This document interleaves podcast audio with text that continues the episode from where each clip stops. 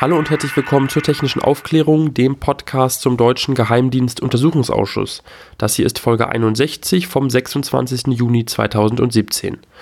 Mein Name ist Jonas Schönfelder und ich bin heute alleine vom Mikrofon, ähm, was hier im Podcast nicht so üblich ist, wie ihr wahrscheinlich wisst. Ähm, das hat einfach nur den Grund, dass wir zum einen momentan äh, an verschiedenen Orten sind. Also ich mache gerade ein Praktikum in Bonn und Felix ähm, ist in Berlin und zum anderen sind wir auch ähm, zeitlich recht eingebunden beide. Ähm, deswegen sind wir jetzt, äh, machen wir mal so ein bisschen alternative Formate. Ähm, und zum anderen, ja, wir wollen natürlich ähm, bei den ganzen Entwicklungen hier äh, mithalten, möglichst äh, euch auf dem Laufenden halten, sofern das geht. Deswegen hier auch diese Sonderfolge. Ähm, es gab nämlich letzte Woche einige Ereignisse, die hier ähm, interessant sind und über die ich euch jetzt hier äh, kurz berichten will. Ähm, direkt vorab, das wird hier keine Bewertung zum Abschlussbericht, der nämlich mittlerweile veröffentlicht äh, wurde, sondern da geht es jetzt wirklich nur um eine, eine, eine, Einordnung, was ist jetzt passiert für, ähm, was gab es für Ereignisse, was ja, ist in, in, der letzten Woche passiert, was passiert diese Woche und im Anschluss ähm, an meine kurze Vorrede hier wird es dann noch einen Mitschnitt einer Pressekonferenz geben. Genau vor einer Woche am Montag hat nämlich die Opposition ihr Sondervotum vorgestellt und da hat Daniel Lücking netterweise für uns diese PK mitgeschnitten und die könnt ihr euch anhören. Übrigens noch als Hinweis, ähm, unser Podcast hat Kapitelmarken, das heißt, ähm, ihr könnt jetzt einfach schon dorthin springen zur PK, wenn euch nicht interessiert, was ich hier zu sagen habe. Das heißt, dann springe ich jetzt mal kurz ähm, etwas zurück, um den Ablauf ähm, des, äh, wie der Abschlussbericht zustande gekommen ist, nochmal ein bisschen zu erläutern. Die vorletzte Folge, die Folge 59, ähm, hat sich nämlich schon damit befasst. Und zwar war dann, äh, haben wir da von einer nicht öffentlichen Sitzung des Ausschusses berichtet, also einer Beratungssitzung. Die war am 18. Mai, also etwas mehr als einen Monat ähm, her.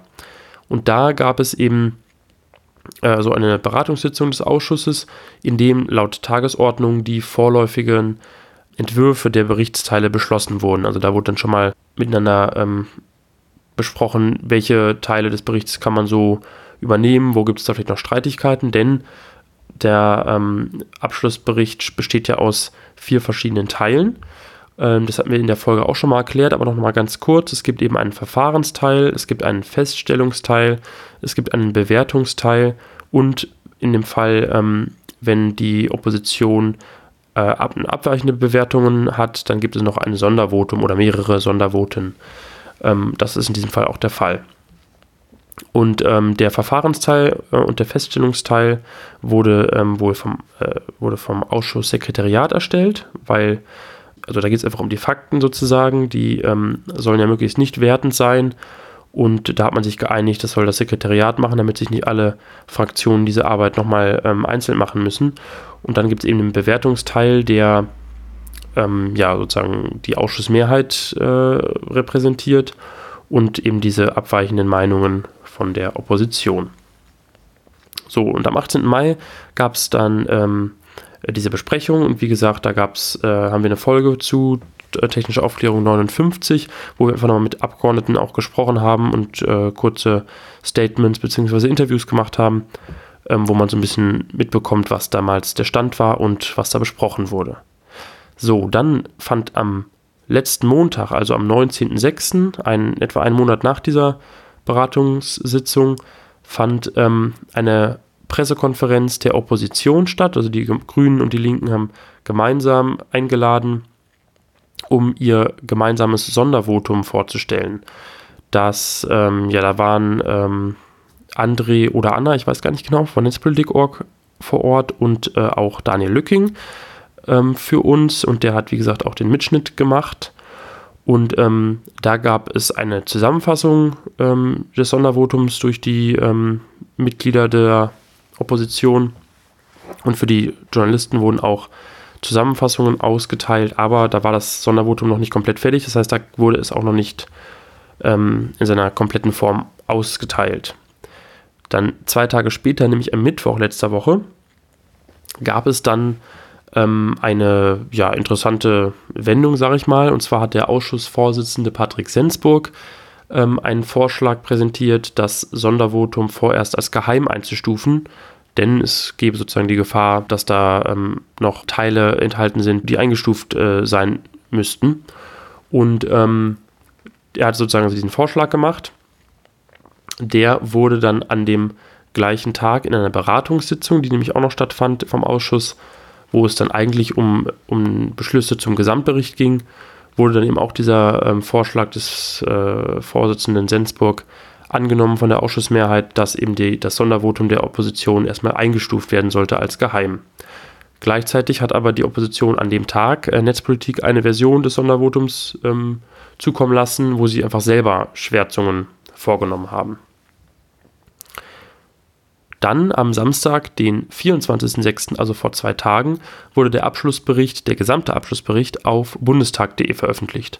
Das ist erstmal auch nichts ähm, ja, Besonderes oder sozusagen, das war ähm, klar, dass der veröffentlicht werden wird, denn ähm, diese Woche wird darüber im Plenum äh, nochmal gesprochen, dazu am Ende nochmal mehr. So, dieser Abschlussbericht hat 1822 Seiten als PDF. Das sind, ich schlüssel es jetzt nochmal auf, der Verfahrensteil hat 161 ähm, Seiten, der Feststellungsteil, wo es also sozusagen eigentlich um das Zusammenfügen ähm, der Fakten geht, hat 999 Seiten.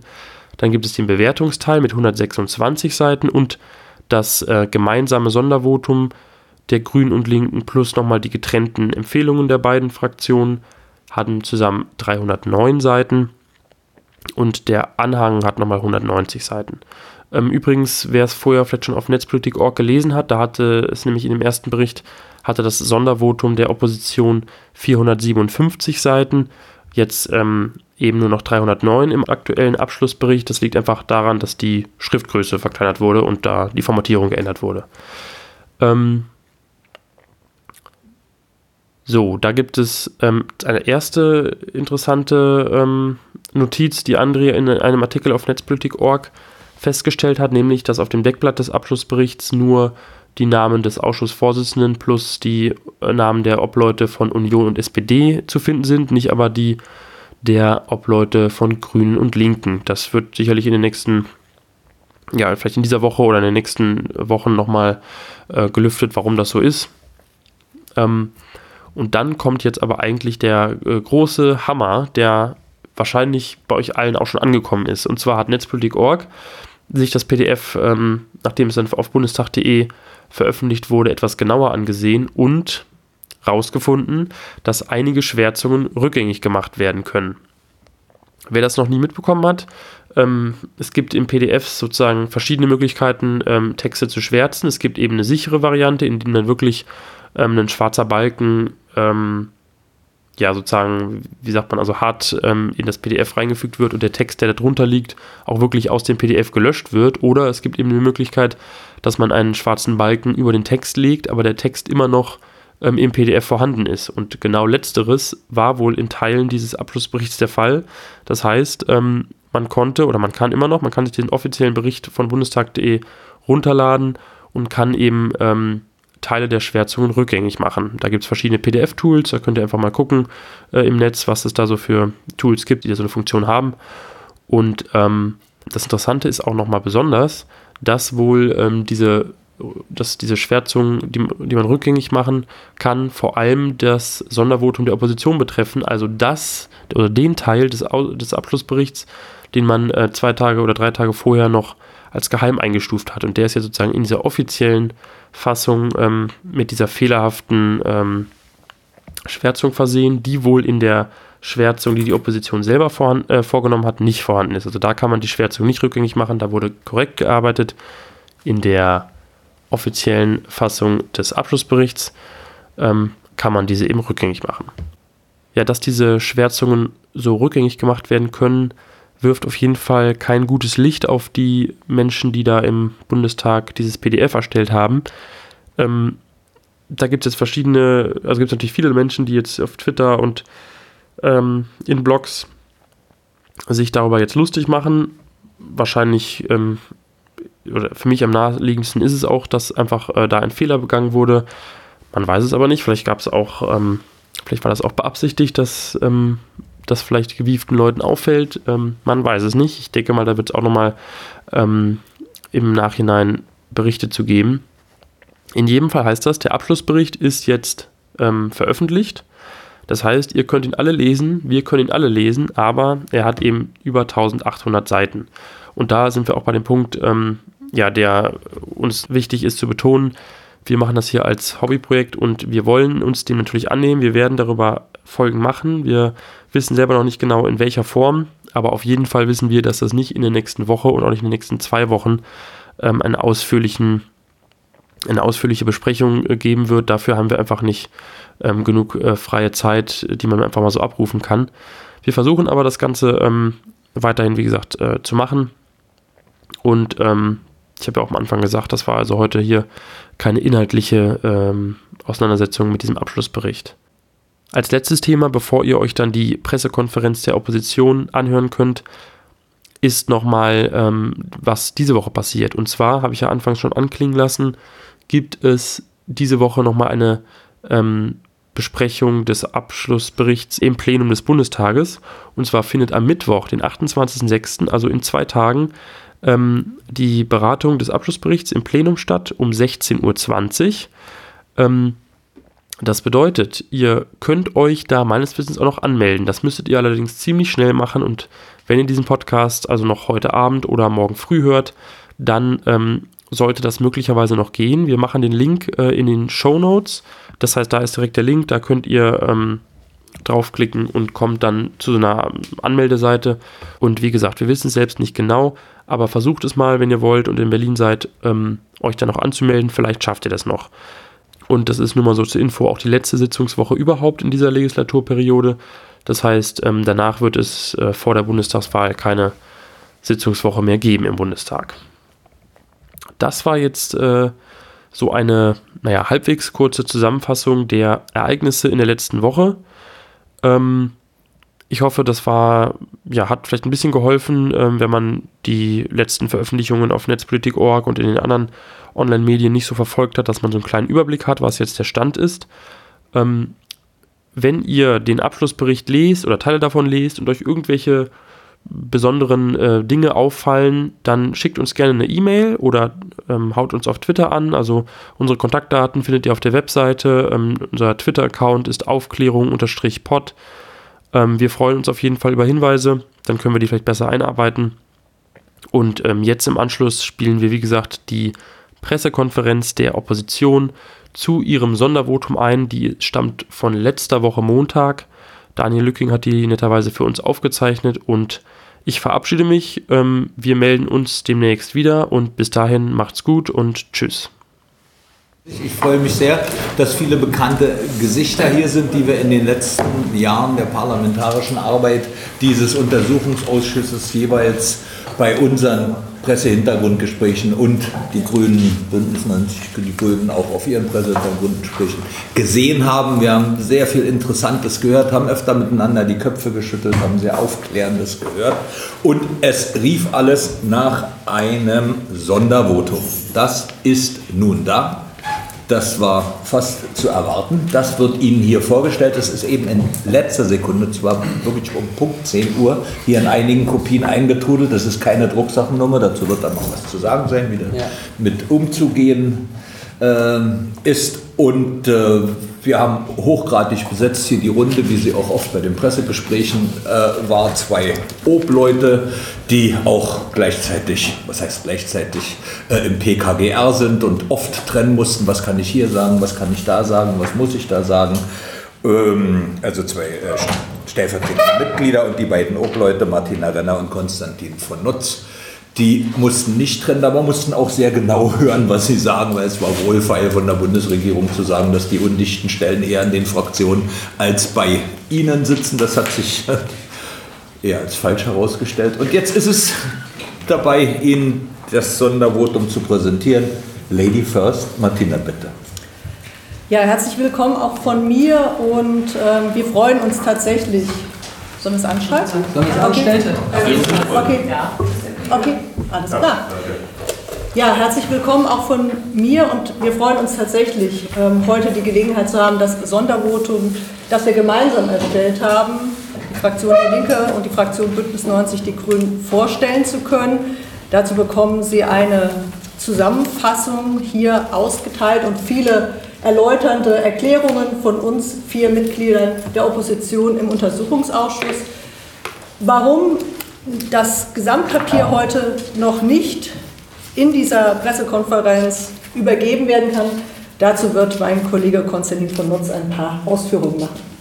Genau, also erstmal wollte ich äh, ganz herzlich danken, dass Sie hier heute zu uns gekommen sind und überhaupt äh, für die letzten drei Jahre. Ich glaube, eine der wesentlichen Dinge, warum dieser Untersuchungsausschuss interessant war und gut gelaufen ist, ist, weil eben tatsächlich auch das mediale Interesse da war und dafür wollte ich mich ganz ausdrücklich bedanken. Wir werden heute diese Zusammenfassung.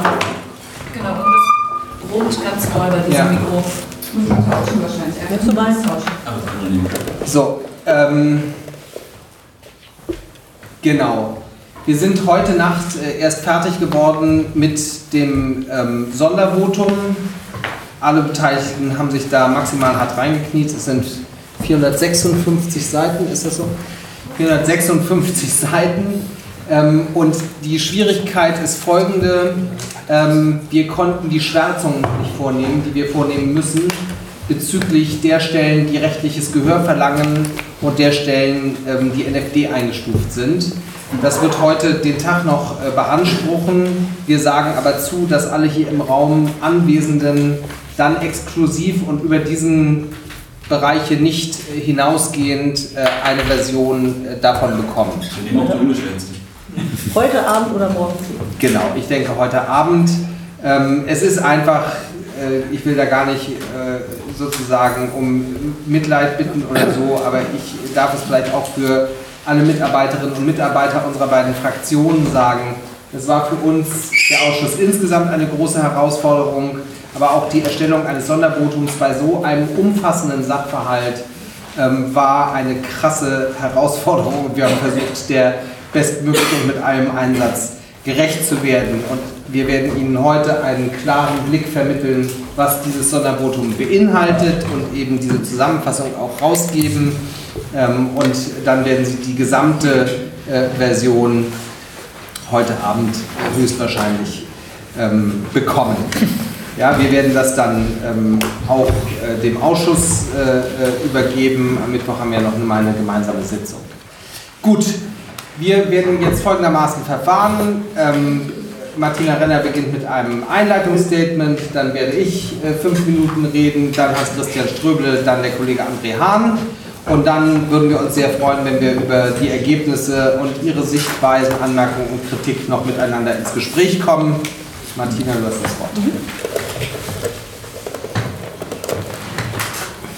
Ja, ein Sondervotum der Opposition ist ja dafür da, unsere abweichende Meinung zu der Mehrheit im Untersuchungsausschuss zu formulieren. Und die beginnt tatsächlich mit den Feststellungen zum Untersuchungsgegenstand, so wie sie auch in unserem Auftrag formuliert waren. Wir sagen ganz klar gemeinsam, der Untersuchungsausschuss hat deutlich zutage gefördert, dass anlasslose Massenüberwachung stattgefunden hat ein Beispiel nur zur Illustration. 1,3 Milliarden Daten pro Monat sind im Rahmen der Operation Iconal, also des Abgriffs am Datenknoten der Deutschen Telekom, abgeflossen. Wir stellen fest in unserem Sondervotum, dass die Kooperation des Bundesnachrichtendienstes mit den Geheimdiensten der USA und Großbritannien an vielen Stellen rechts- und grundgesetzwidrig war das meint zum Beispiel der Eingriff in die Kommunikationsfreiheit jeder Bürgerin und jeden Bürgers, aber auch, dass viele Einzelnormen, zum Beispiel aus dem BND-Gesetz, dem Bundesverfassungsschutzgesetz, denken Sie an die Vorschrift der Dateianordnung, oder aus dem Bundesdatenschutzgesetz verletzt wurden. Wir haben uns auch mit gezielter Spionage beschäftigt, Stichwort Selektoren. Dazu wird André Hahn noch mal im Detail ausführen. Aber hier können wir summarisch auch feststellen, dass dort, wo wir Selektoren einsehen konnten, diese unserer Auffassung nach politische Ziele verfolgt haben. Es ging um die Ausforschung befreundeter Regierungen, Parlamenten in Demokratien, Presse- und Industrieunternehmen. So eine Spionage dient nicht dem Antiterrorkampf, sondern dient dazu, Vorteile in Verhandlungen zu erzielen, interstaatliche Konkurrenz auszunutzen oder auch Desinformationskampagnen zu steuern. Wie solche Desinformationskampagnen aussehen, haben wir ja zum Teil auch als Ausschussmitgliedern, zum Beispiel Causa Snowden, miterleben dürfen. Politisch ist festzustellen, dass es seitens der Regierung und der Verantwortlichen, das meint insbesondere das Bundeskanzleramt, keine Bereitschaft zur Verantwortungsübernahme gab und keine Konsequenzen gezogen wurden, die zum Beispiel eine Begrenzung der Möglichkeiten für die Nachrichtendienste bedeutet hätte, Massenüberwachung technisch und faktisch durchführen zu können. Der rechts- und kontrollfreie Raum des Bundesnachrichtendienstes ist durch das Bundeskanzleramt quasi gedeckt worden. Und da ist für uns unerheblich, ob dies aus Unwissenheit oder aus Absicht geschah, faktisch ist, dass der Kontrollauftrag des Bundeskanzleramtes nicht ausgeführt wurde.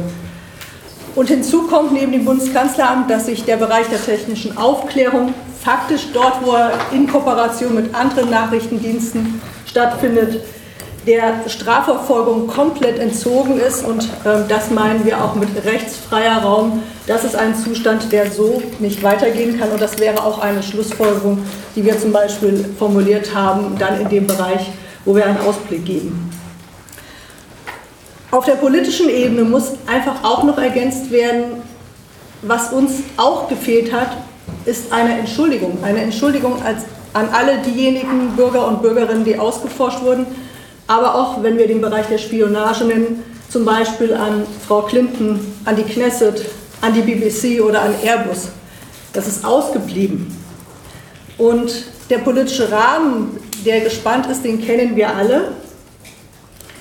Diese Rechts- und Kontrolllosigkeit der Nachrichtendienste wird erkauft in einer Situation, in der ja berechtigt Terrorangst herrscht, aber dort, wo wir Selektoren einsehen konnten, können wir ganz klar sagen, keine von den Spionagezielen, die wir untersucht haben, hatte auch nur am Rande damit etwas zu tun, sondern es ging um ganz andere Dinge. Ich habe es genannt, tatsächlich politische Spionage. Wir haben immer wieder gehört, und das ist ja nicht nur Meinung der Verantwortlichen aus dem Geheimdienst, sondern auch auf der politischen Ebene, dass man in einer solchen gesellschaftlichen Situation, in der wir heute stehen, ein Stück weit freie Hand lassen müsse der Geheimdienste, dass dort, wenn man effektiv arbeiten wollte, eben an der einen oder anderen Stelle Grundrechte, Datenschutz und Bürgerrechte zurücktreten müssten. Wir sind der Auffassung, der Zweck heiligt nicht die Mittel. Der Rechtsstaat ist kein Steinbruch und Massenüberwachung untergräbt unsere offene Gesellschaft, die wir als Parlament verteidigen sollten. Was wir dringend brauchen, ist eine Beendigung der Kooperation mit den Geheimdiensten der Eyes, dort, wo sie ohne Kontrolle bis heute stattfindet wir brauchen eine Rechtswegegarantie für Betroffene von Überwachungsmaßnahmen. Wir brauchen Ermittlungsbefugnisse für die Strafverfolgungsbehörden, dort wo Gesetze gebrochen werden. Und wir brauchen nicht neue Befugnisse für die Geheimdienste, mit der die Massenüberwachung noch ausgeweitet werden soll. Und abschließend Der Grundzeuge des Untersuchungsausschusses, den wir nicht hören konnten, Edward Snowden, hat mal sinngemäß gesagt, und das sage ich auch heute mit Blick auf die Regierung und die unterstützenden Fraktionen, wenn ihr kein Whistleblowing wollt, dann hört auf, die Gesetze zu brechen. Genau das ist der Punkt. Die Forderung, die heute im Raum steht, ist, der Bundesnachrichtendienst soll aufhören, die Gesetze zu brechen. Das Bundeskanzleramt, das Parlament soll Kontrolle ausüben und wenn dies nicht geschieht, wenn beides nicht geschieht, dann hat sich der Dienst selbst delegitimiert und nicht durch die Arbeit des Untersuchungsausschusses. Dankeschön.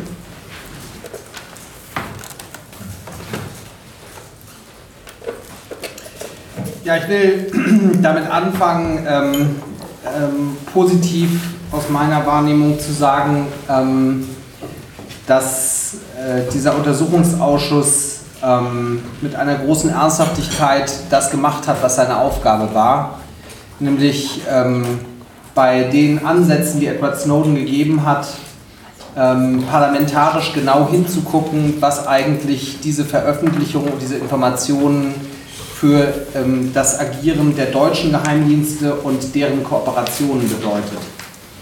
Und äh, wir haben viele Sachen herausgefunden, die bis dahin unbekannt waren, die auch äh, nach den Veröffentlichungen von Snowden noch unbekannt waren. Also der Ausschuss hat tatsächlich ähm, äh, parlamentarisch scharf hingeguckt und hat versucht, sozusagen die Dinge ähm, äh, nach und nach ans äh, Tageslicht zu bringen, die auch bei uns viele, viele Jahre rechtswidrig und falsch gelaufen sind.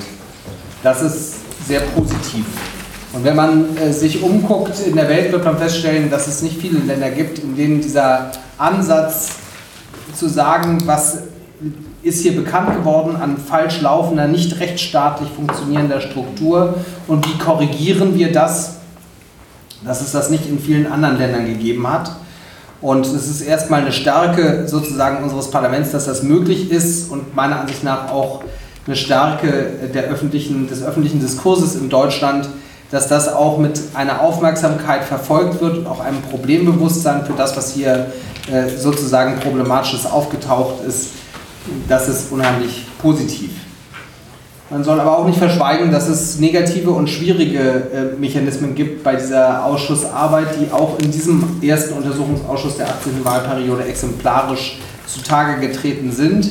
Nämlich, dass sich die Koalitionsfraktionen, und das mache ich jetzt nicht daran fest, dass, das, dass die jetzt aus CDU und SPD bestehen, sondern es hat es auch in der Vergangenheit in anderen Konstellationen schon gegeben, dass sich die Koalitionsfraktionen im Deutschen Bundestag häufig als äh, sozusagen äh, ähm, Schutzpatronen der Regierung verstehen, auch in Untersuchungsausschüssen. Und das ist ein Problem. Ähm, das ist ein Problem und das ist auch ein Unterschied äh, zu anderen äh, Ländern. Also man kann sagen, in den USA wird er sehr viel weniger ohne Parteibuch äh, hart geguckt, was muss man korrigieren, was muss man klar als Problem benennen. Und äh, ich persönlich finde, das gipfelt äh, äh diese Problematik in dem meiner Ansicht nach einmaligen Vorgang, dass der Ausschussvorsitzende drei Wochen vor dem Erscheinen des Berichts, unseres gemeinsamen Untersuchungsberichts, ein Buch veröffentlicht, mit seiner Blickweise auf äh, diesen Vorgang. Also ich weiß nicht, ob es sowas schon mal gegeben hat, aber ich muss sagen, ich finde es unfassbar. Äh, und äh, ähm, ja, des, des neutralen Ausschussvorsitzenden da seinen eigenen Spin vorher in Form eines Buches äh, äh, zu verbreiten. Und ich würde mir wirklich wünschen, dass wir auch diesen Untersuchungsausschuss, wie auch die vier anderen Untersuchungsausschüsse in dieser Legislaturperiode als Vorlage nehmen, um zu gucken, wie wir sozusagen diese parlamentarischen Kontrollmöglichkeiten und äh, diese Dysfunktionalitäten ähm, wegen Schutzmotiven der eigenen Regierung, äh, wie man die verbessern kann. Denn darum geht es ja eigentlich. Und deswegen haben wir uns ja auch die Arbeit gemacht, drei Jahre lang. Weil wir glauben, dass durch Edward Snowden einfach eine Struktur offenkundig wurde, die rechtsstaatlichen, verfassungsrechtlichen Grundsätzen massiv entgegensteht. Und es konnte überhaupt über Jahre nur so laufen, weil das alles im Geheimen gehalten wurde und der Untersuchungsausschuss hatte die Möglichkeit, ähm, sozusagen äh, diese Dinge an die Öffentlichkeit zu bringen. Das ist ja äh, Teil unserer Aufgabe. Ähm, eine der wesentlichen Erkenntnisse meiner Ansicht nach ist, dass die komplette Öffentlichkeit in Deutschland und auch der Welt ähm, im Sommer 2013 getäuscht wurde von der damaligen Bundesregierung. Wenige Wochen vor der Wahl war das einfach ein maximal unangenehmes Thema und man wollte es abmoderieren und Herr Profalla hat es abmoderiert, leider mit Aussagen, die alle nicht äh, den Tatsachen entsprachen. Ja, man hat gesagt, man hat damit nichts zu tun, das war falsch, man war Teil des Systems was Snowden offengelegt hat. Man hat gesagt, macht euch keine Sorgen, ein No-Spy-Abkommen kommt, obwohl man wusste, äh, dass es nicht kommen würde. Und man hat gesagt, Ausspähen unter Freunden geht gar nicht. obwohl man selbst mit den eigenen Diensten genau dieselben Freundinnen und Freunde, die europäischen Institutionen ähm, äh, ausgespäht hat. Und äh, ich finde, das ist ein krasser Vorgang, weil man eben damit durchkommt. Wenn vier Jahre später dann feststeht, dass man äh, da eben nicht die Wahrheit gesagt hat, dann zucken alle ein bisschen mit den Schultern und sagen, tja, die Politik ist halt schmutziges Geschäft. Aber so ist es nun mal. Das ist irgendwie unbefriedigend. Ähm, wir haben ein, trotz dieses BND-Gesetzes ein, ein krasses Reformbedürfnis, was fortdauert. Dazu hat Martina Renner äh, viel gesagt. Ich kann nur sagen, wir haben auch im Hinblick auf unser Aufklärungsinteresse ähm, sozusagen ein Bedürfnis weiter aufzuklären, was fortdauert. Mein Bild, es ist vielleicht etwas altbacken, aber ich glaube, wie Snowden sozusagen einen Teil freigelegt hat, dieser Überwachungsmechanismen in der digitalen Welt, so haben wir das als Ausschuss auch gemacht, wie in einem großen Dinosaurier-Skelett eine andere Stelle freigepinselt und sozusagen erkannt, dieses System der Selektoren, so funktioniert es und das ist daran nicht rechtsstaatlich. Wenn man jetzt guckt, die Veröffentlichungen durch Fault 7 haben eine andere Stelle freigelegt, äh, aus denen sich krasseste verfassungsrechtliche rechtsstaatliche Fragen äh, ableiten lassen, äh, wie wir mit dieser Technik in Zukunft umgehen äh, müssen, um diese Totalität sozusagen, dieser Totalität, äh, die da drin steckt, einen Riegel vorzuschieben.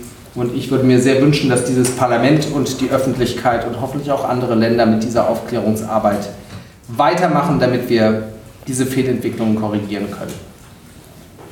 Hans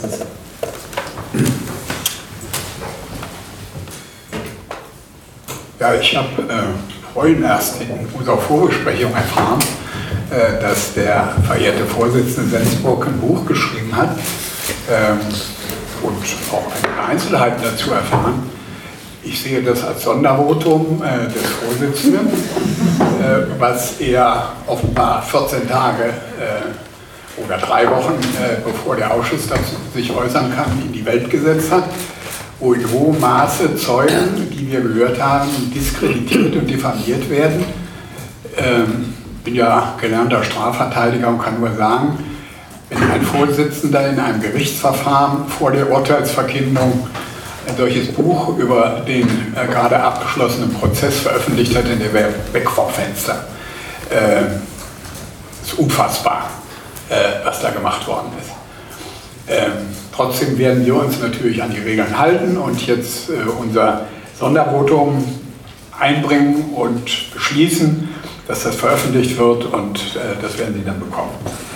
Ähm, meine erste Bemerkung gilt nochmal diesem No-Spy-Abkommen. Ähm, ich sage ganz eindeutig und klar, es hat nie ein Angebot gegeben für ein No-Spy-Abkommen. Das gab es nicht. Es gab, und darauf bezieht man sich da offenbar, Anfang August, wahrscheinlich am 5. August, ein Gespräch der Chefs des deutschen Nachrichten oder der deutschen Nachrichtendienste, also Schindler, ähm, Fritsche und Heiß, die beiden letzten vom Kanzleramt, ähm, in den USA mit Herrn Klepper und Herrn Alexander. Und da ist wohl darüber gesprochen worden, dass Herr Klepper gesagt wurde, wir sollten vielleicht so eine Arbeitsgruppe bilden. Äh, und so ergeben sich das aus den Akten, auch aus den Zeugenaussagen. Äh, wir sollten eine Arbeitsgruppe bilden, die sich damit beschäftigt, dass man eine Vereinbarung trifft, so etwa wie die zum MOA oder was ähnlichem, äh, also wo man die Zusammenarbeit äh, der, unserer beiden Seiten der Dienste regelt. Da, ob da überhaupt das Wort No Spy gefallen ist, das hat ein einziger behauptet in der Beweisaufnahme, nämlich der Herr Schindler. Er hat gesagt, da hörte ich auch sowas von los bei. Allerdings wurde da hinzugefügt, so steht es auch in den Akten, ähm, das entscheiden wir nicht, sondern das entscheidet allein das Weiße Haus, die Administration. Und ob das überhaupt gefallen ist, ist noch zweifelhaft. Weil die beiden anderen Zeugen aus Deutschland, die dabei gewesen sind, nämlich Herr Heiß und Herr Fritsche, haben gesagt, erinnern sich eigentlich nicht dran an das Wort, das so im Wort da gefallen ist. Das heißt, es äh, ist äh, höher wahrscheinlich, dass nicht mal die Worte da gefallen sind. Jedenfalls, wenn da irgendwelche Zweifel gewesen sein können, ist vom Weißen Haus selber, noch höher geht es eigentlich nicht, ganz klar erklärt worden, und zwar später im Januar, als die Aufregung über ein mögliches neues Bayern-Abkommen durch die Gegend ging, als auch schon der damalige Innenminister, an den erinnert man sich kaum noch, erklärt hat, also der Herr äh, nee, Friedrich, ja genau, Herr Friedrich, muss auch einmal nachdenken, wer war das eigentlich, als der noch ganz klar gesagt hat, es soll noch vor der Bundestagswahl ein neues Beiabkommen geben, so hat er sich zitieren lassen in der Zeitung. Äh, das war ganz einfach falsch. Äh, und warum hat man das gemacht? Man wollte dieses Thema vom Tisch kriegen vor der Bundestagswahl, weil wenn, die Bundes, wenn das vor der Bundestagswahl nicht der Fall gewesen wäre, dann wäre angesichts der vielen anderen Fakten, die da noch vorlagen, die Bundestagswahl möglicherweise anders gelaufen. Weil das Thema kam ja dann erst wieder auf nach der Bundestagswahl, als, äh, als mit dem Handy der Kanzlerin deutlich wurde. Vielleicht, äh, den Satz habe ich jetzt noch vergessen.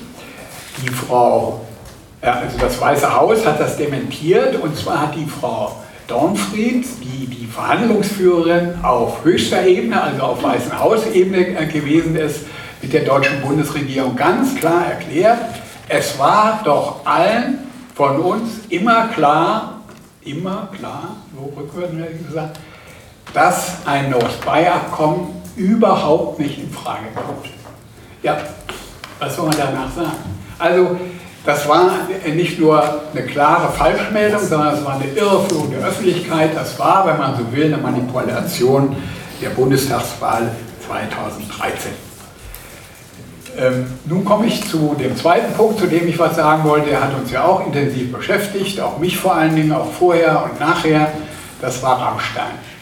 Es ist unzweifelhaft, äh, das ist inzwischen von der US-Regierung ja auch eingeräumt worden in einem direkten persönlichen Gespräch, dass über Rammstein die Einsätze der Drohnen, der Kampfdrohnen, der Killerdrohnen für gezielte Tötungen, also illegale Hinrichtungen, mindestens für Einsätze in Afrika geleitet werden. Über Rammstein, da findet sich eine Relaisstation, und genau das entspricht dem, was uns der Zeuge Brandon Bryan gesagt hat, der ja selber an ein, über 1400 solcher Einsätze beteiligt war und nicht irgendwie, sondern als einer der Führer dieser Einsätze. Und der hat klar gesagt, wir haben immer erstmal die Verbindung zu Rammstein hergestellt, Telefonverbindung, das war schon ins Telefon eingegeben, da braucht er nur auf den Knopf drücken. Rammstein angerufen, schaltet die Leitung frei und dann lief das über Rammstein wurden dann die Drohnen dirigiert. Also es gibt entgegen dem, was die Bundesregierung praktisch bis vor einem Dreivierteljahr erklärt hat, es gibt eine ganz klare Beteiligung dieser US-Niederlassung, dieser US-Airbase in Deutschland an den gezielten Hin Hinrichtungen oder Tötungen ohne Urteil, illegalen Hinrichtungen, die auf welchem Verfahren auch immer ausgewählt werden, jedenfalls nicht durch ein ordentliches Gerichtsverfahren. Und das hat die Bundesregierung auch mindestens geahnt. Es ist unvorstellbar, nachdem im Parlament ein halbes Dutzend Anfragen, äh, kleine Anfragen, Anfragen von einzelnen Abgeordneten, ich habe alleine drei dazu gemacht, dass die Bundesregierung sich nicht auch mal mit den USA in Verbindung gesetzt hat und gesagt hat, sag mal, was macht ihr da eigentlich? Äh, und äh, stimmt das, dass das über Rammstein geht? Die Bundesregierung muss davon gewusst haben. Die Bundesregierung wollte das nicht wissen und hat immer wieder ausweichend geantwortet. Und zwar so, wie die Amerikaner das vorgegeben haben. Die US-Präsident selber, aber auch die US-Generale, ich war ja selber in Rammstein, haben immer gesagt, von Deutschland aus startet keine Drohne, das hat auch nie jemand behauptet. Äh, und von Deutschland aus werden die auch nicht geführt. Das kann man so auch sagen. Aber sie werden über Deutschland geführt. Und sie werden äh, in Rammstein, die Relaisstation, ist ein Teil dieser Einsätze. Ohne diese Relaisstation ginge es nicht, weil von Rammstein an über Satelliten werden direkt die Drohnen äh, zu den Zielen hingeführt und dann die Raketen abgeschossen, nachdem man meint, da ein Opfer oder ein Ziel identifiziert zu haben. Das heißt, das ordnet sich ein in die Unwahrheiten, die uns erklärt worden sind, aus den USA Halbwahrheiten, wo man um das eigentliche, die einzelne Frage rumgeredet hat. Das hat die Bundesregierung kritiklos übernommen und das muss Konsequenzen haben. Eine Feststellung, die Bundesregierung hat jetzt auf jüngste Anfragen dazu immer nur gesagt, ja, wir sind mit den Amerikanern im Gespräch, ähm, wir wissen nicht, was dabei rauskommt, aber es darf nicht sein, die Bundesregierung muss verhindern, dass über Rammstein solche Einsätze durchgeführt werden. Das heißt ganz konkret, entweder muss Rammstein geschlossen werden oder es muss sichergestellt werden durch entsprechende Vereinbarungen mit entsprechenden Kontrollen auch von deutscher Seite, dass von deutschem Boden aus solche illegalen Hinrichtungen nicht unterstützt und nicht durchgeführt werden. Und das ist eine klare Folge, äh, äh, eine klare äh, Forderung an die Bundesregierung. Abschließend mein Satz, da schließt sich an, was Konstantin auch schon gesagt hat. Die USA haben sich zweifellos in Deutschland nicht an Gesetz und Recht gehalten. Die Bundesregierung wusste das. Die wusste das nicht nur äh, im Zusammenhang mit dem Norris-Weyland-Abkommen, sondern sie wusste das. Und ich bin der festen Überzeugung, wenn all das, was wir jetzt hier in dem Sondervotum festgestellt haben, äh, was jetzt rausgekommen ist äh, bei diesem Untersuchungsausschuss, wenn das im Jahr 2013 vor der Bundestagswahl bekannt geworden wäre, äh, gewesen wäre, wenn das auf den Tisch gelegt worden wäre, wäre die Bundestagswahl 2013 anders ausgegangen. Ja, meine sehr verehrten Damen und Herren, ich möchte vielleicht zu Beginn ganz kurz nochmal auch Wert darauf legen, dass hier nicht nur der Untersuchungsausschuss oder die Opposition im Untersuchungsausschuss Recht und Gesetzesverstöße und Grundgesetzverstöße festgestellt hat, sondern auch die Bundesbeauftragte für den Datenschutz, äh, die in ihrem Bericht reihenweise diese Verstöße aufgelistet hat, äh, die das auch nochmal unterstreichen, was wir herausgefunden haben und auch in unserem Sondervotum festgehalten haben.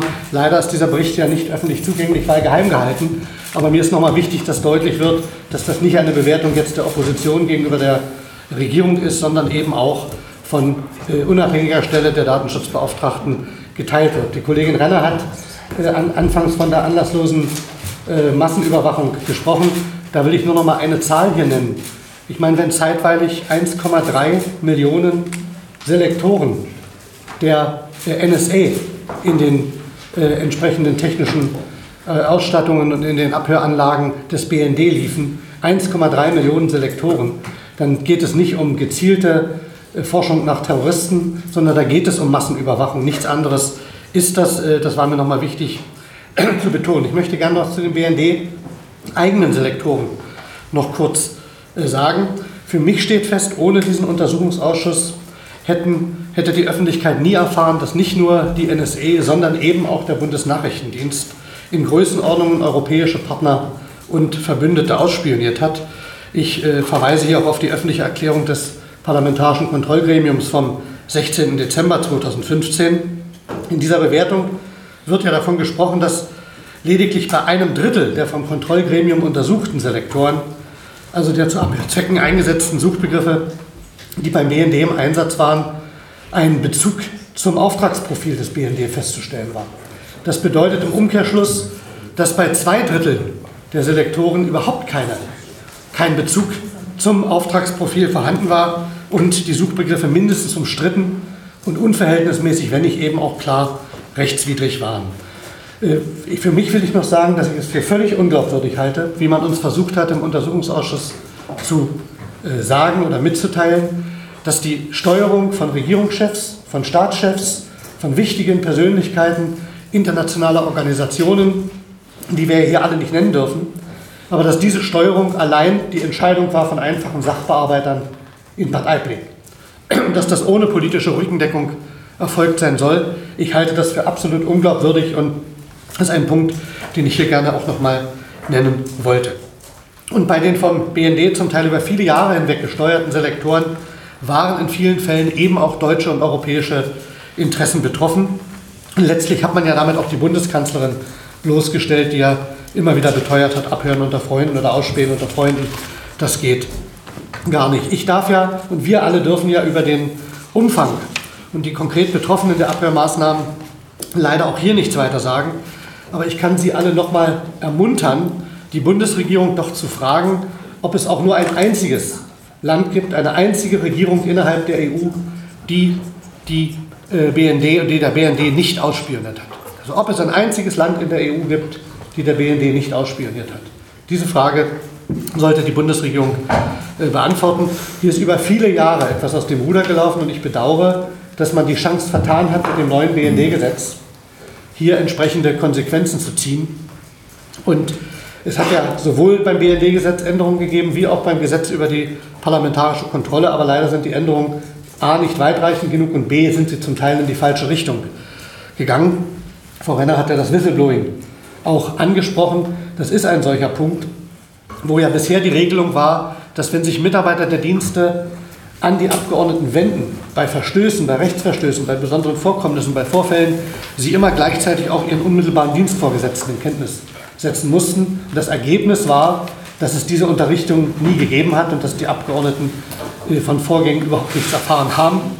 Und jetzt hat man das Gesetz geändert, dass die Namen zunächst nicht genannt werden müssen, aber in der Endkonsequenz, wenn die Bundesregierung dem Vorgang nachgehen will, müssen trotzdem wieder die Namen bekannt gegeben werden. Das ist kein Whistleblower-Schutz insofern eine falsche Konsequenz aus diesem Gremium. Und was wir brauchen, darüber hinaus, auch das ist bisher nicht geregelt, auch nach der Neufassung nicht, dass wir Tonbandmitschnitte von den Sitzungen des Parlamentarischen Kontrollgremiums benötigen, um hinterher feststellen zu können, ob man uns die Wahrheit gesagt hat, ob wir belogen worden sind, ob man vollständig informiert hat. Wir wissen ja heute, dass die äh, brisanten BND-Selektoren der Bundesregierung spätestens seit 2013 bekannt gewesen sind, nach den Erhebungen im Untersuchungsausschuss. Und die Unterrichtung des Kontrollgremiums erfolgte erst im September 2015.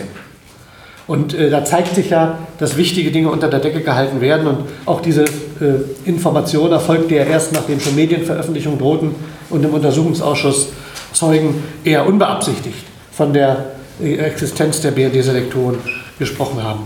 Und äh, ein falscher, eine falsche Schlussfolgerung ist aus unserer Sicht, aus meiner Sicht auch, die Einsetzung eines ständigen Bevollmächtigten im parlamentarischen Kontrollgremium, der eher als Nadelöhr wirkt, wie wir das jetzt gesehen haben beim Fall Amri, und eben nicht alle Unterlagen und alle Kenntnisse den Abgeordneten zur Verfügung stellt. Was wir gebraucht hätten, wären eigene Mitarbeiter für die Mitglieder, die in der Lage sind, in unserem Auftrag, in unserem Sinne Akten für uns durchzusehen und nicht ein von der Koalition benannter ständiger Bevollmächtigter, der äh, am Ende seinen früheren Chef, den Innenminister, noch äh, schützt, wenn es äh, hart auf hart kommt. Das kann nicht die Aufgabe eines Kontrollgremiums sein, weder eines Untersuchungsausschusses noch die Aufgabe des Parlamentarischen Kontrollgremiums. Und völlig unzureichend, das ist das Letzte, was ich anmerken will, sind die personellen Konsequenzen aus dem BND-NSE-Skandal. Koalition und Bundesregierung haben sich am Ende darauf geeinigt, dass es im Wesentlichen zwei Schuldige für die ganze Misere gibt. Das ist zum einen der ehemalige BND-Präsident Schindler und der ehemalige Kanzleramtschef Pofalla. Das ist zum einen sehr bequem, denn beide sind nicht mehr im Amt. Zum anderen ist es aber auch ziemlich äh, schäbig, die Verantwortung auf diese Weise abzuschieben. Denn äh, Schuld an dem offenkundigen Versagen haben viel mehr Zuständige, die ihrer Kontrollpflicht nicht einmal ansatzweise nachgekommen sind. Und das betrifft insbesondere die Dienst- und Fachaufsicht im Bundeskanzleramt, wo überhaupt keine Konsequenzen gezogen worden sind, personeller Art. Wir meinen, das darf äh, so nicht bleiben. Dort sitzen alle Leute noch auf ihren Posten, angefangen vom Staatssekretär bis zum Abteilungsleiter Heiß, obwohl sie sträflich versagt haben. Und hier muss es dringend Veränderungen geben, spätestens nach der kommenden Bundestagswahl. Und äh, zudem bleibt zum Schluss das bittere, aus meiner Sicht jedenfalls bittere Fazit, dass viele Dinge, die wir im Untersuchungsausschuss als rechtswidrig aufgedeckt haben, durch die Novellierung des BND-Gesetzes nunmehr legalisiert worden sind und künftig der BND so weitermacht wie vorher, nur dass er es jetzt auf einer rechtlichen Grundlage machen kann. Das war mit Sicherheit nicht unsere Intention bei der Einsetzung des Untersuchungsausschusses. Aber auch das gehört zum Fazit, dass hier nicht die richtigen Konsequenzen gezogen worden sind.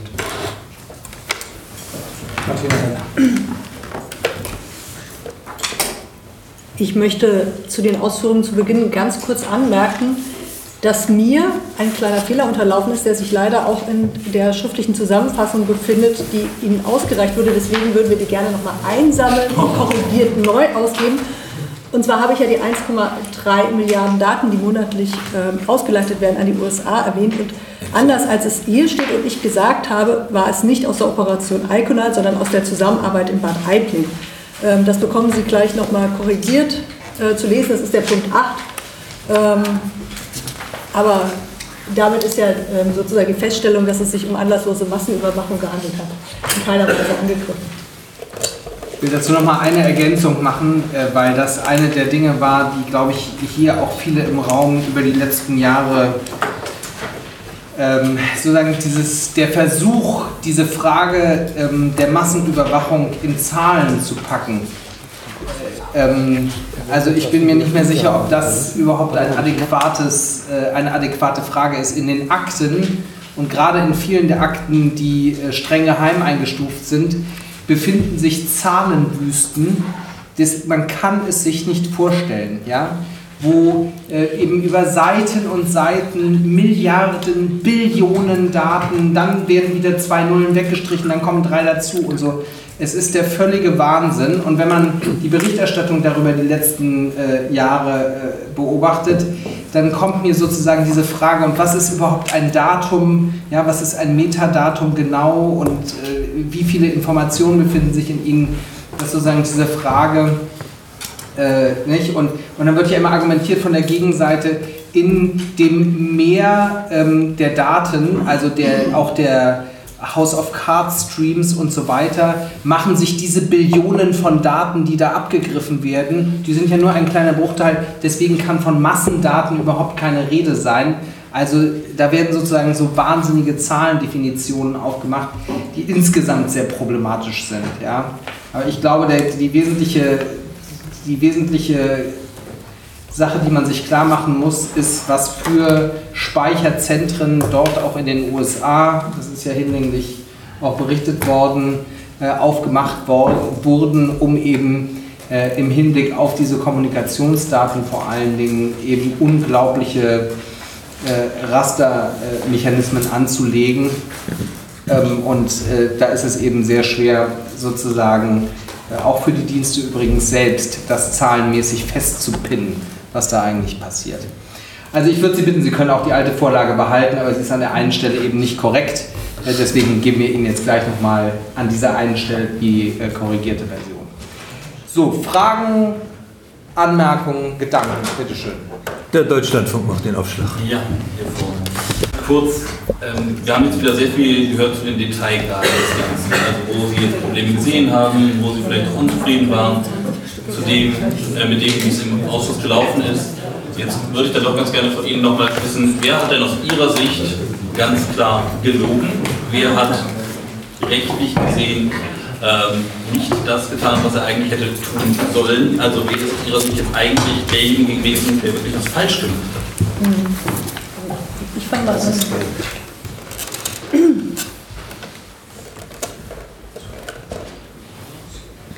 Also auf zwei Ebenen wurde etwas falsch gemacht. Auf der Ebene des Bundesnachrichtendienstes und auf der Ebene des Bundeskanzleramtes.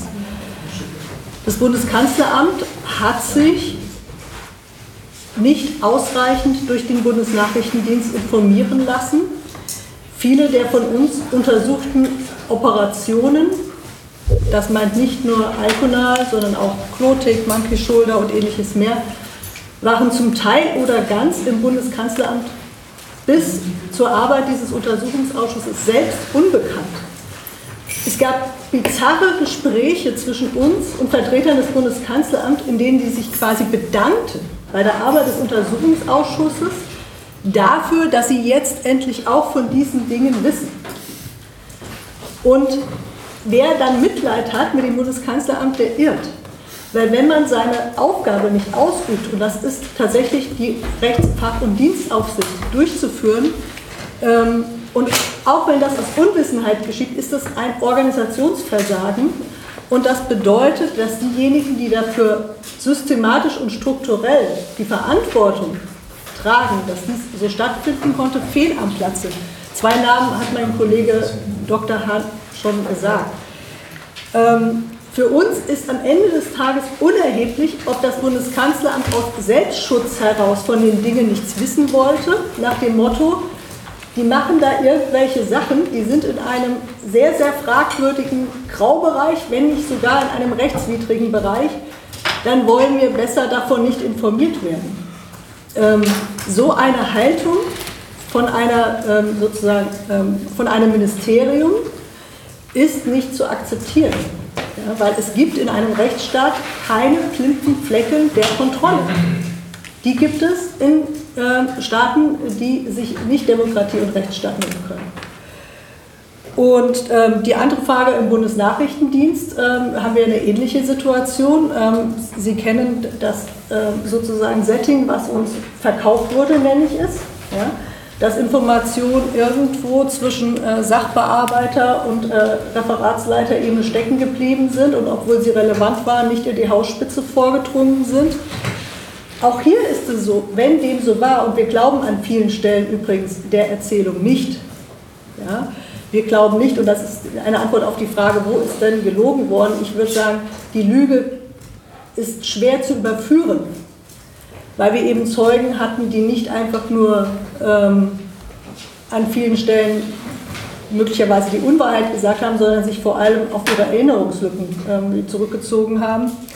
Sei es drum, es ist unglaubwürdig, dass Vorgänge von so einer Relevanz, ja, wie das Finden der ähm, fragwürdigen NSE-Selektoren, das Löschen und ähnliches mehr, die Informationen an die Amerikaner und die Schlussfolgerung für die Außenstellung, was auch immer, auf einer unteren Ebene der technischen Aufklärung abgewickelt wurde. Ähm,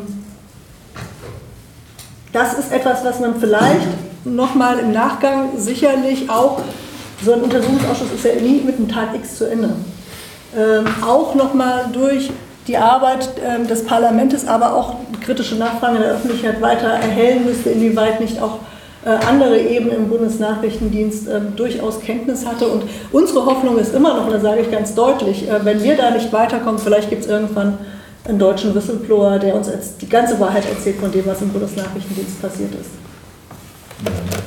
Also vielleicht nur ergänzend. Ähm, ich glaube, erstmal ist offenkundig geworden, dass es ein Strukturversagen der Kontrolle gibt. Und äh, zwar im Bundeskanzleramt, aber eben auch äh, auf Seiten des Parlaments und wenn Sie so wollen, auch äh, äh im Hinblick auf sozusagen die, die vierte Gewalt. Diese Dinge sind alle nur zutage getreten aufgrund von Edward Snowden.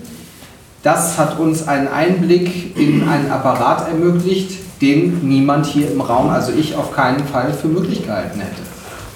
Das ist meiner Ansicht nach so. Und vor Gericht gilt, ähm, man muss, wenn man lügt vor Gericht, äh, äh, nicht nur sozusagen offensiv äh, die Unwahrheit sagen, sondern auch das Weglassen von wesentlichen äh, äh, Umständen ist eben eine unvollständige und nicht wahrheitsgemäße Aussage.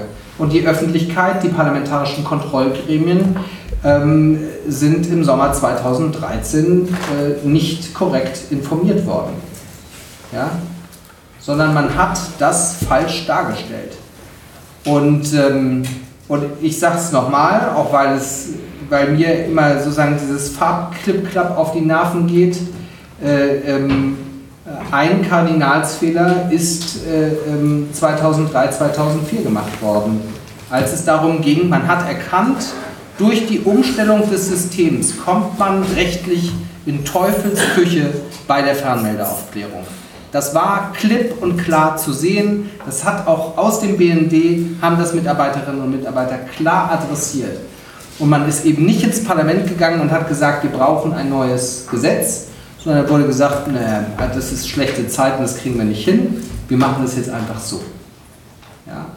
Und dann hat man äh, da Unternehmen in die Pflicht genommen und dann ist man da an diese Glasfaser dran gegangen. Und ich sage nochmal, weil es auch schon drei Jahre her ist, aber es ist meiner Ansicht nach einer der Gedanken dieses Ausschusses, der wirklich durchträgt, Hoffmann-Riem, der sagt, in Zeiten der Digitalisierung muss diese Infrastruktur, muss der Staat in eine verfassungsrechtliche Gewährleistung für die Integrität der Infrastruktur geht.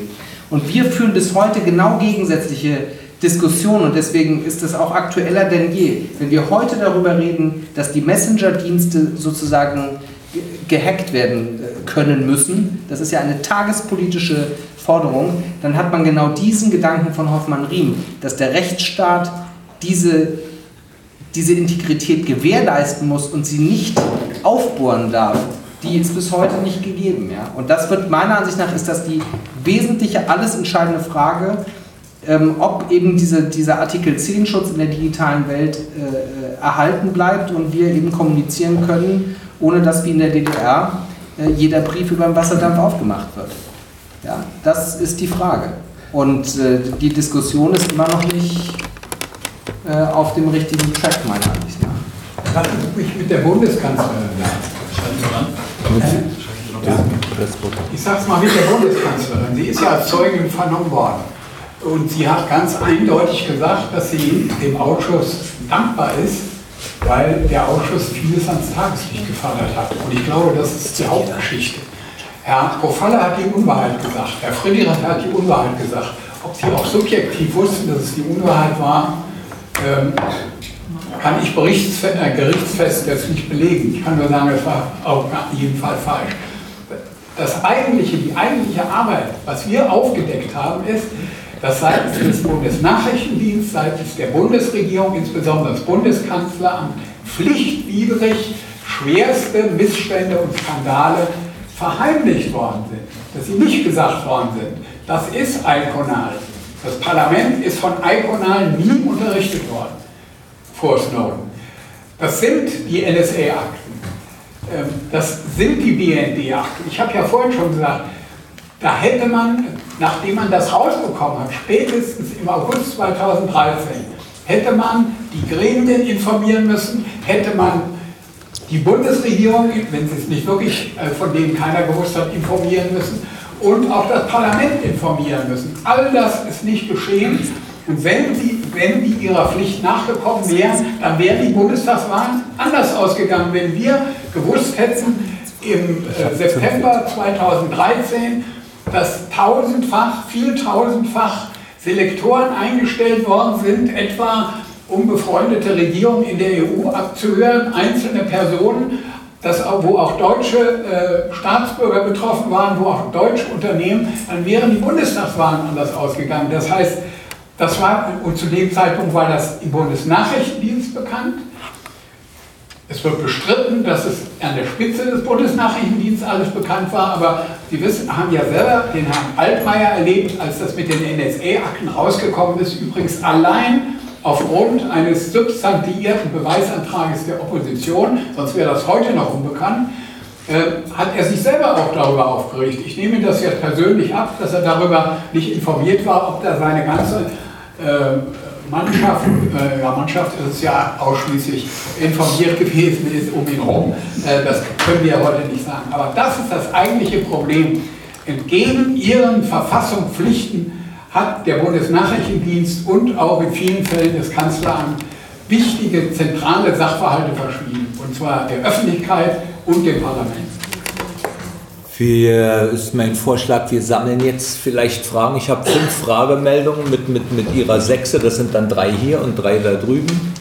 Ja, wollen wir anfangen? Ähm, mich würde interessieren, wenn Sie 456 Seiten Sondervotum haben, gibt es denn auch zentrale Punkte, wo Sie mit der Mehrheit im Ausschuss von und SPD übereinstimmen? Oder muss ich mir den Abschlussbericht, den ich jetzt noch nicht kenne, so vorstellen, dass alles gar nicht so schlimm ist? ähm, ja. und die Probleme sind und Sie quasi jetzt genau. die Gegenseite aufmachen mit dem. Ja. Wir sammeln kurz, ja? Gleich die nächste Frage. Du.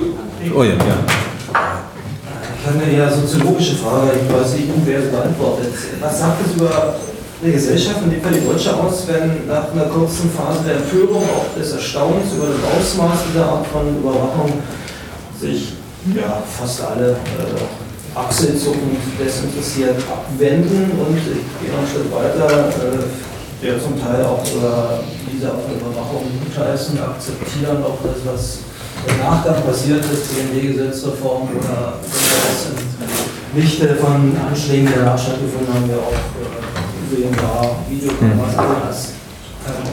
Gut. Wir sammeln noch ein bisschen weiter. Ihre Frage? Ich wollte nur fragen, ob die Einschätzung, dass die Wahl manipuliert worden ist und anders ausgegangen wäre, ob das jetzt mehr eine persönliche Anmerkung noch von Ihnen ist oder ob das sozusagen auch äh, die gemeinsame Ansicht, äh, die hinter dem Sondervotum steckt, ist, sprich, ob die Linken das auch so sehen. Ja, wir sind noch am Sammeln, bitteschön.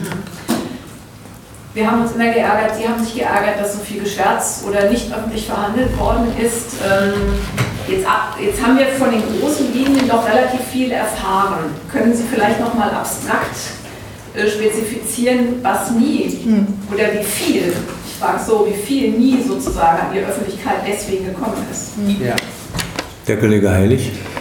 Ich will diese soziologische Frage nochmal äh, aufgreifen.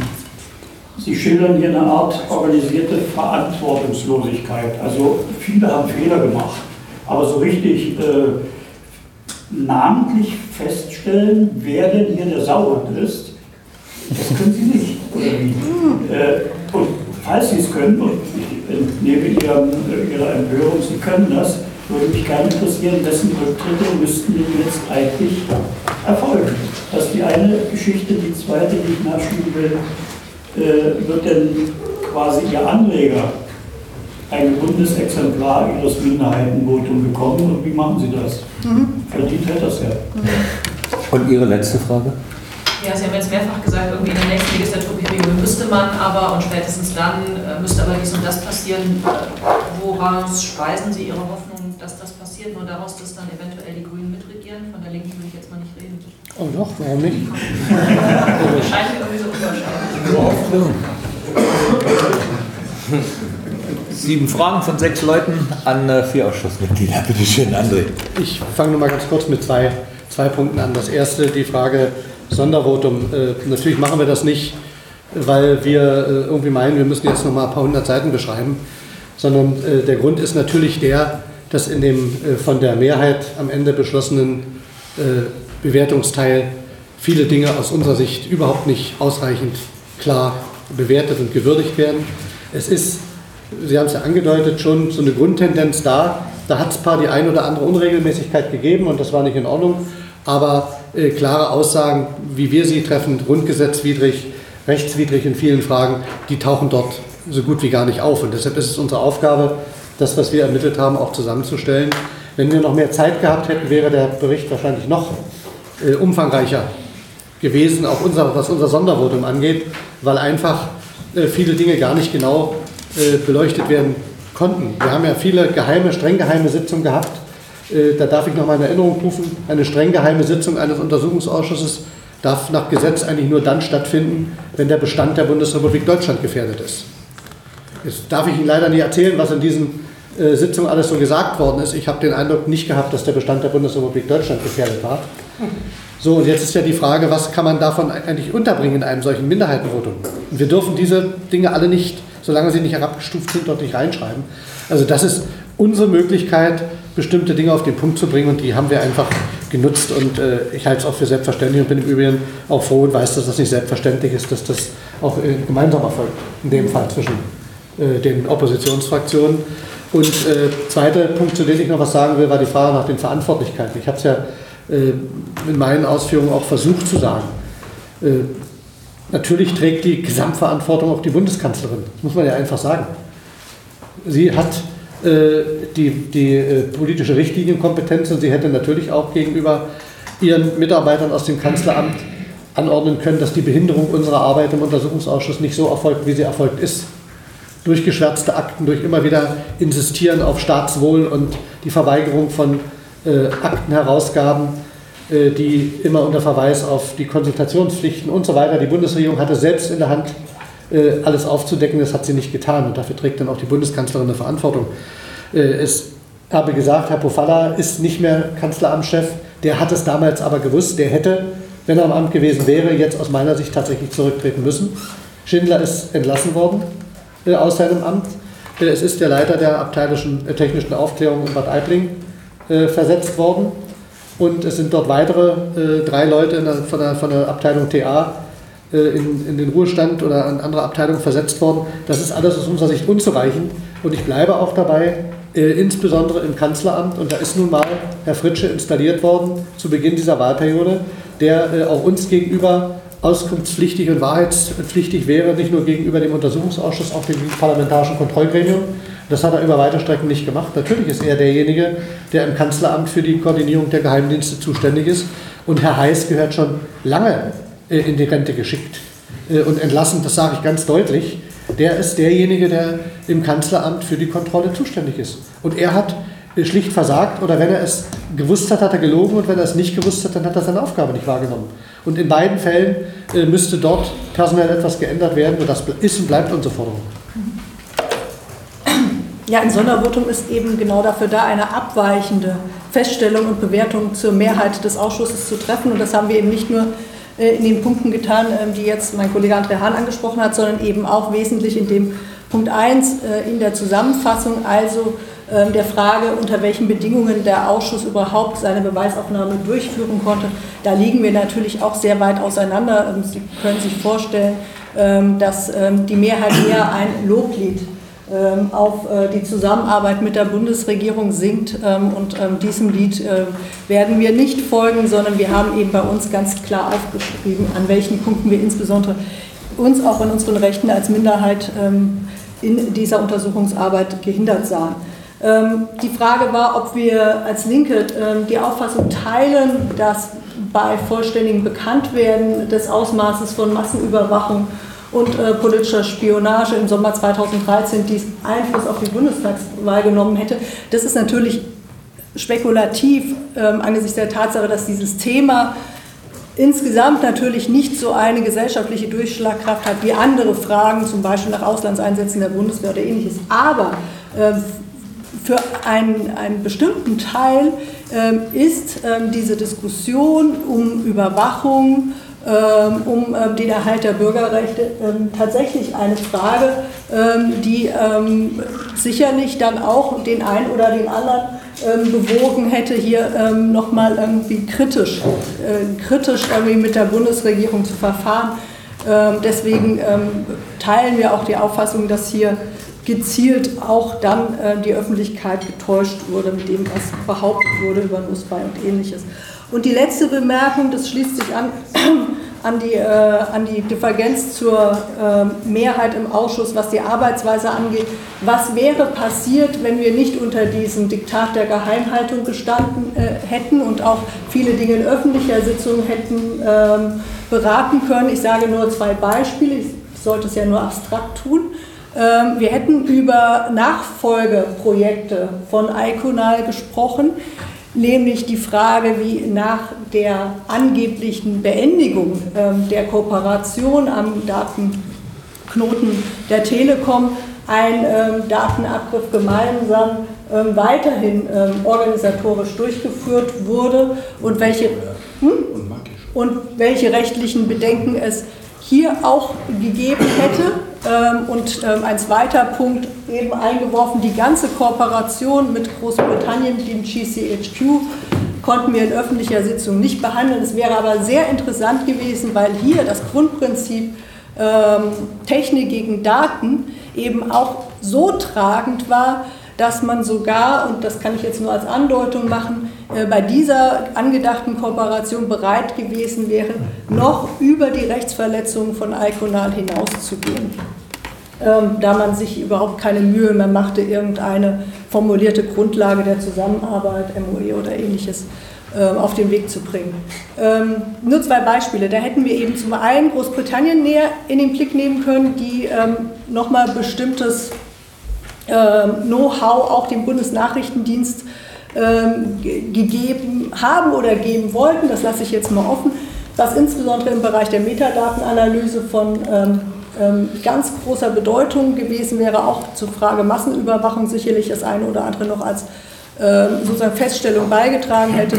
Und wir hätten eben den Blick nach vorne richten können, was läuft heute und was lief nach Iconal ähm, und was muss abgestellt werden ähm, aus unserer äh, Position heraus. Ja, nur ergänzend ähm, auch zu dem Hauptvotum und Sondervotum. Wir haben am Hauptvotum schon auch mitgearbeitet. Das hat uns auch mehrere Wochen in äh, Beschlag genommen. haben äh, viele Änderungsanträge dazu gestellt und äh, die sind auch zum Großteil übernommen worden. Trotzdem ist äh, das Ding in der Grundtendenz, wie es aufgeschrieben wird, einfach aus unserer Sicht beschönigend. Ich habe das vorhin versucht darzustellen, ähm, ganz bewusst nicht in einem Clip-Clap sozusagen äh, schwarz-rot gegen äh, äh, dunkelrot-grün, sondern ähm, ich glaube tatsächlich, dass diese, diese Oppositions-Koalitionsmechanismen, dass die schlecht sind. Ja? Und dass wir da irgendwie uns weiterentwickeln müssen als Parlament. Ähm, ich wollte, ich verstehe, wie das Achselzucken gemeint ist. Ich glaube, dass das nicht stimmt. Also ich halte das, äh, ich glaube, dass Snowden eine Zäsur darstellt und dass heute niemand mehr an diesem Thema äh, ähm, mangelnde äh, Integrität bei der Kommunikation vorbeikommt. Also ich glaube, es ist eines der Hauptthemen, das uns beschäftigt. Und diese Frage jetzt von WhatsApp, das ist ja so ein kleines Flackerlicht, aber gehen Sie mal zu großen Unternehmen und sprechen Sie mal mit denen, was das bedeutet. Ja? Und denen ist und, und allen Regierungen dieser Welt, ja, ich meine, wenn jetzt die, das, das Netz des Bundes aufgesetzt wird, ja, für, für unglaubliche Gelder, was wir für Diskussionen haben, ja, über diese Problematik. Also das ist einfach, das ist eine der Fragen unserer Zeit. Und diese ganze Frage nach IT-Sicherheit und Fake News und Propaganda und werden wir von Putin gehackt und so weiter und so fort, das hat alles damit zu tun. Und es ist eine Schlüsselfrage unserer Rechtsstaatlichkeit für die nächsten Jahre. Also wer das nicht sieht, ja, und jetzt kann man sagen, gut, die Menschen ziehen nicht zu Hunderttausenden durch die Straßen und schwenken Plakate, okay, das stimmt. Aber ich, ich würde mal sagen, sozusagen die Entwicklung politischen Widerstandes in äh, Demokratien, das ist eine, die, die, sich eben über Jahre entwickelt. Und ich glaube, dass das Problembewusstsein bei allen angekommen ist. Ja, und diese ganze Frage, schaffen wir hm, diese Digitalisierung, also haben wir Vertrauen äh, in, in das, was da passiert, die, die ist entscheidend damit verbunden, ob wir das korrigiert bekommen, was wir hier aufgedeckt haben. Ja, und was Snowden aufgedeckt hat. Es ist unmittelbar miteinander verbunden. Der Wahlausgang ist hypothetisch, aber ich will mal sagen, wer so einen Stunt hinlegt wie Pofalla, der hat seine Gründe. Und äh, ähm, nicht, wenn Sie das, ich kann immer nur empfehlen, das Sommerinterview, heißt das so? Ja. ja? Der Sommerinterview, wo die Kanzlerin da drüben vor Marie-Elisabeth Lüders Haus sitzt und hinten fahren die äh, Bötchen vorbei und sie wird befragt, sobald es Wahl, wie sieht es denn aus? 40 Minuten dauert, glaube ich, die Sendung, 25 Minuten geht es nur um Snowden, die Veröffentlichung und also so ungemütlich hat es Frau Merkel seitdem nicht mehr gehabt, ja. Also gucken Sie es sich nochmal an, es sagt alles. Und dass Pofalla mit dem Stunt da rausgeritten ist, das hatte seinen Grund. Ja? Ähm, zum Schluss diese Frage, oder vielleicht nochmal einmal zu dieser, zu dieser Frage äh, der Sau. Und, ja, also ähm, es gibt Leute, die da ganz klar verantwortlich sind. Ja, wenn ich das jetzt mal kurz, also Hanning Urlau, Schindler, Fritsche Heiß, die äh, Kanzleramtsminister Steinmeier und Pofalla aber ich konnte diesem Wer muss jetzt zurücktreten Bullshit-Bingo noch nie viel abgewinnen, äh, weil das eben immer nur, das ist dann für zwei Tage bringt das dann Release, aber es folgt ja nichts daraus. Das ist eine systematische Frage, ein systematisches Problem, mit dem wir hier zu tun haben. Und dass das sozusagen parteibuchübergreifend und eben auch verschiedene Häuser betreffend und so weiter da Verantwortung sind, das zeigt, dass wir hier ein, Systema ein systemisches Problem haben.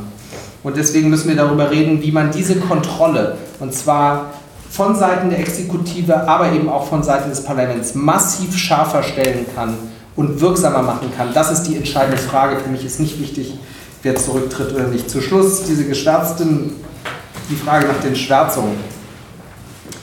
Also wir haben, wir haben selbst das Hauptproblem der Akten ist nach meinem Dafürhalten, dass uns alle Akten die andere Nachrichtendienste, ausländische Nachrichtendienste betreffen, nicht bekommen haben.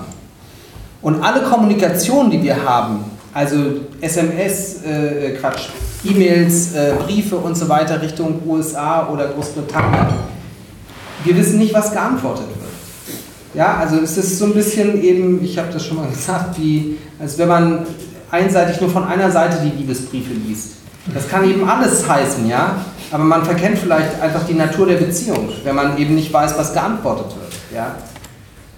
Und das ist eines unserer Hauptprobleme. Das gipfelt dann in der Ungeheuerlichkeit meiner Ansicht nach, dass wir die NSA-Selektoren, die von deutschen Diensten auf deutschen Rechnern, auf deutschem Boden unter deutscher Aufsicht eingesetzt wurden, diese NSA-Selektoren äh, werden in einem wundersamen, obskuren Verfahren von Herrn Graulich irgendwie so durchgeguckt und dann, äh, äh, ne?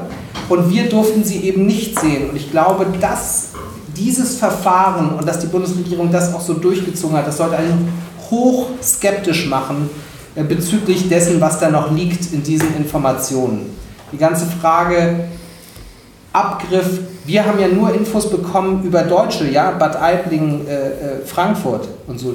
Die Frage, was im Ausland läuft in Kooperation, ist es völlig im Dunkeln geblieben. Wo übrigens der BND der Auffassung ist, dass er sich da an deutsches Recht überhaupt nicht zu halten hat. Ja? Da, und über diese ausländischen Knotenpunkte laufen eben auch die Kommunikationen von Milliarden von Deutschen.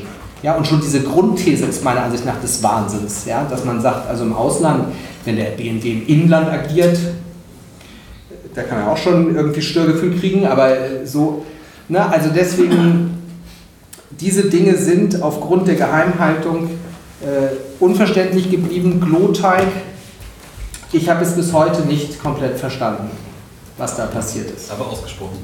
Ja, wir haben es auch in unserem Bericht geschrieben, also irgendwo hört es dann auch auf. Aber ähm, ja, Gloteig, der Sinn und Zweck dieser Operation unter welchen Voraussetzungen und in welches Umleitungshäuschen da welche Daten geschickt wurden und warum. Ähm, es erschließt sich mit mir für mich bis heute nicht und das hat damit zu tun, dass wir eben bestimmte Akten auch noch nicht mal streng geheim, noch nicht mal im Bundeskanzleramt, noch nicht mal im BND selbst einsehen durften und deswegen haben wir eben nur ein Stück dieses Dinosaurier-Skeletts freipinseln können. Danke. Äh, nur noch ein Satz dazu. Also, das ist mir jetzt eingefallen im, äh, Rahmen der Vorträge der Kolleginnen und Kollegen. Ähm, es gibt ja einen Feststellungsteil, das ist das ausführlichste, irgendwie, ich glaube, 1000 Seiten oder sowas, äh, des Untersuchungsausschusses. Der ist ja gemeinsam erstellt worden. Äh, also da haben wir uns auch eingebracht, Änderungen und so. Äh, und es gibt die Voten, das heißt die Bewertung des Feststellungsteils. Und da unterscheiden wir uns. Und wenn Sie, ich will jetzt hier keine Geheimnisse verraten, aber wenn Sie das lesen, was die Koalition da schreibt, ist das zum Teil sehr, sehr unfreundlich gegenüber der Opposition. So, mehr will ich dazu nicht sagen. Dazu können wir nur sagen, die, Bund die Koalition, die Abgeordneten, deshalb haben wir auch ein Sondervotum geschrieben, hat sich ja in der Arbeit des Ausschusses, gerade was die Vernehmung von Edward Snowden betrifft, als Schutztruppe der Bundesregierung betätigt. Und das hat sie nicht nur in diesem Teil getan, sondern auch in vielen anderen Teilen getan. Und weil wir das nicht wollen, sondern wir daran interessiert waren, die Wahrheit und Klarheit möglichst weit äh, darzustellen, kommen wir da zu völlig anderen oder in großen Teilen völlig anderen Ergebnissen als die Koalition. Und deshalb haben wir dieses Sondervotum gemacht, was sich natürlich in erheblichen Punkten von dem der Koalition unterscheidet, weil die Koalition einfach die Kolleginnen und Kollegen ihre Aufgabe als Abgeordnete, unabhängige Abgeordnete, Teile eines Parlaments, das die Regierung kontrollieren soll und auch den BND kontrollieren soll, nicht wahrgenommen. Danke, Hans-Christian. Äh, eine Frage war noch, ob das Sondervotum auf welchem Weg auch immer Edward Snowden erreichen wird. Ach, Suggestiv gefragt. Ja, ja. ja. Ja, also wir werden uns auch um eine englische Übersetzung des Sondervotums bemühen und natürlich bekommt Herr Snowden auch ein Exemplar zugesandt. Wir nehmen aber an, dass wir das digital übersetzen und nicht auf dem Postweg. Ja, und jetzt die, die, die allerletzte Frage Netzpolitik auch. Das hat sie oh, sich verdient, wirklich. Ja. Ich habe jetzt einige Konsequenzen, die es mit sollen könnte. Es sind angeklungen, personelle Konsequenzen, bessere Kontrolle. Ohne jetzt durch die Wahlprogramme zu arbeiten, was sind denn Kernpunkte an Konsequenzen, die Sie fordern, vielleicht rechtliche Konsequenzen und weil es gerade so innen ist, äh, welche davon wären dann eventuell sogenannte rote Linien? Ja, ich kann anfangen. Also wir haben äh, ähm, Das ist insofern etwas problematisch, weil ich es jetzt schwierig finde, daraus so eine Partei-Wahlkampfgeschichte zu machen. Und die Grünen müssen gelbe Linien ziehen. Aber ähm, nein, wir haben die, die Thematik äh, ähm, breit aufgenommen in den Diskussionen und äh, ich glaube tatsächlich, das schreiben wir auch in unserem Bericht. Wir haben es vielfach gesagt, aber ich sage es gerne nochmal, der Umstand, dass Snowden sich bei Putin sozusagen verstecken muss, schadet dem Ansehen der gesamten westlichen Welt. Und äh, es ist meiner Ansicht nach, ist das ähm, äh, sozusagen eine schwelende Wunde und auch eine kommende Bundesregierung wird sich mit dieser Frage auseinandersetzen müssen. Ähm, ob nicht, und also ich will jetzt eigentlich nicht polemisch werden, aber wenn man sich anguckt, was sozusagen die Rechtsauslegerregierung der Vereinigten Staaten im Augenblick äh, für ein russisches Spionageproblem am Hals hat, äh, finde ich, dass Snowden ähm, für ewig in die Kerker gehen soll nach einem Gesetz von 1905 äh, noch viel bizarrer, als ich es die letzten Jahre fand. Also insofern ähm, äh, glaube ich, diese Sachen sind aufgenommen. Wir haben dazu explizit Dinge aufgeschrieben, auch im Hinblick auf die Integrität sozusagen der Kommunikationsinfrastruktur und dass es diese anlasslose Massenüberwachung nicht geben darf. Ich halte sie übrigens gerade im Bereich der Terrorismusbekämpfung für kontraproduktiv. Wir ersaufen in unzähligen Billionen von Daten und Rasterlogiken und sozusagen die Anis Amris dieser Welt, bei, der wir, bei denen wir alle Alarmhinweise auf dem Tisch haben, der siebenmal aufgerufen wird in den relevanten Sitzungen, der begeht dann trotzdem seinen Anschlag. Also deswegen glaube ich, dass diese Erzählung, äh, die da die letzten Jahre gemacht wurde, aufgrund der terroristischen Bedrohung muss man einfach mal freie Hand lassen und Daten sammeln ohne Ende, dass die lange nicht mehr aufgeht. Und übrigens auch da habe ich den Eindruck, dass immer mehr Leute eigentlich äh, da einen ähnlichen Blick drauf haben. Und insofern ähm, äh, lohnt es sozusagen an einer Korrektur weiterzuarbeiten. Mhm. Also von mir werden Sie jetzt auch keine roten Linien hören. Sie wissen, ich komme aus einem Bundesland, wo wir eher die ähm, Zusammenarbeit ähm, der Linken, der gesellschaftlichen Linken betonen und nicht die Unterschiede. Ähm, unsere Schlussfolgerungen zielen natürlich auf das BND-Gesetz, ähm, dass die Weitungen, die wir jetzt auch zuletzt äh, vorgefunden haben, mit denen eben insbesondere die Massenüberwachung ähm, rechtlich und technisch ermöglicht wird, ähm, zurückgenommen werden. Ähm, des Weiteren ähm, wollen wir, dass die Kontrollrechte ähm, nicht nur des parlamentarischen Kontrollgremiums geschärft werden, sondern dass eben auch die Bundesdatenschutzbeauftragte umfänglich Zutrittsrechte und Aktenbeiziehungsrechte und Befragungsrechte hat, auch für den Bereich der Kooperation. Es kann nicht sein, dass es irgendwelche Bereiche gibt in bundesdeutschen Liegenschaften, die sich außerhalb rechtlicher Kontrolle stellen, auch rechtlicher Kontrolle durch die Straf- ähm, Verfolgungsbehörden, wenn äh, dies nicht gewährleistet wird durch ähm, zum Beispiel ähm, die US-amerikanischen und britischen Geheimdienste, müssen diese Einrichtungen in deutschen Liegenschaften geschlossen werden. Ähm, beim Bundesnachrichtendienst glauben wir, weil es eben tatsächlich ein strukturelles Problem ist, wie mein Kollege Konstantin von Notz äh, auch geführt hat, dass man auch mit strukturellen Änderungen antworten muss. Das heißt, wir brauchen im Bundesnachrichtendienst ein striktes Gebot der Verschriftlichung sämtlicher relevanter Vorgänge.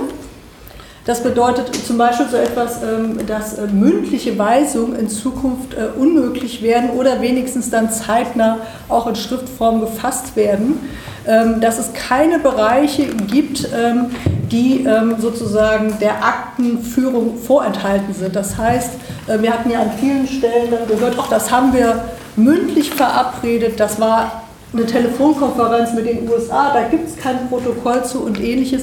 Das kann es für Bereiche, wo Grundrechtseingriffe organisiert werden, nicht geben. Dort muss Dokumentationspflicht im Bundesnachrichtendienst eingeführt werden. Dazu gehört auch ein fester Aktenplan. Das, was wir bekommen haben, diese zusammengekehrten Akten, ja, die für uns künstlich hergestellt wurden, hat nichts mit der Pflicht einer Behörde zu tun, Aktenpläne zu führen und ordentliche, nachvollziehbare Aktenhaltung, insbesondere für die Kontrolleure vorzuhalten.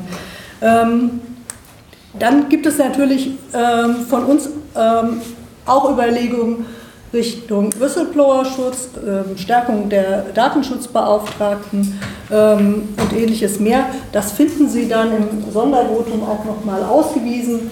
Ähm, wir haben jetzt als Linke hier zu dem Punkt Drohnenkrieg und Rammstein nichts gesagt, aber das, was Hans-Christian Ströbele gesagt hat, ist unsere gemeinsame Meinung dort, wo diese Einrichtungen dazu dienen, völkerrechtswidrig äh, und auch rechtswidrig extralegale Hinrichtungen äh, zu organisieren, müssen äh, diese Einrichtungen geschlossen werden.